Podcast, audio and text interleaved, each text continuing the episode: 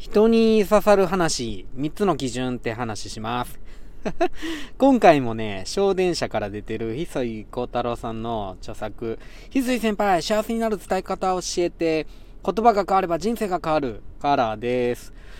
うんとね、いい話をしたいですよね。ただなんか、そうやって思ってる高瀬はまだまだなのかもしれませんね。っていうね、不思議な。はい。じゃあ、1秒で刺さる話3つの基準っていうことで、早速引用。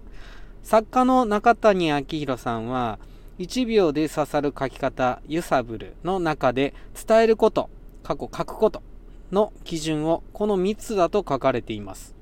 1、読んだ人が人に話したくなるか。2、読んだ人が行動したくなるか。3、読んだ人がハッピーになるかっていうね。はい、136ページでした。あの、孫引きみたいで申し訳ありません。もうね、さすが中谷さんですよね。ここを引用する翡翠さんも素敵ですね。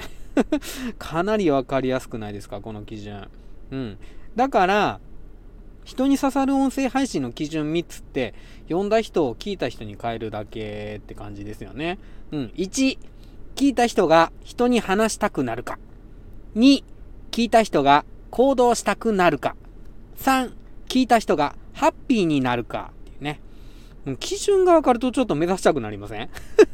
さらにね、この基準素敵なのでね、ちょっとやってみたくなりますよね。ただ、この基準に満たないと思うからって配信を捨てることないと思いますよ。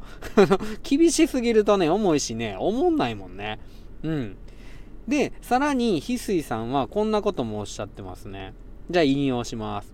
編集者の柿内隆文さんは、伝えたい相手の自分ごとになるようにという表現で伝えられています。うん、バナナの魅力を100文字で伝えてくださいの換気出版よりっていうね。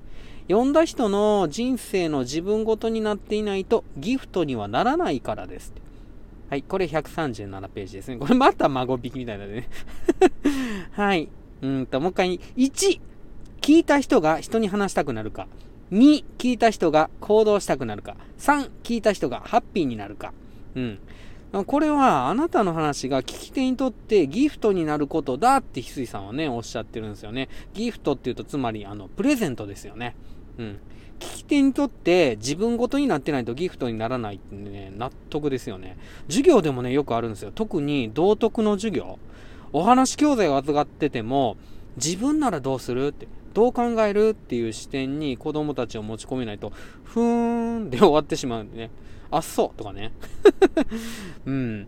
じゃあね、ちょっと冒頭の話ね、いい話をしたいっていうのだけじゃダメかもしんないですよね。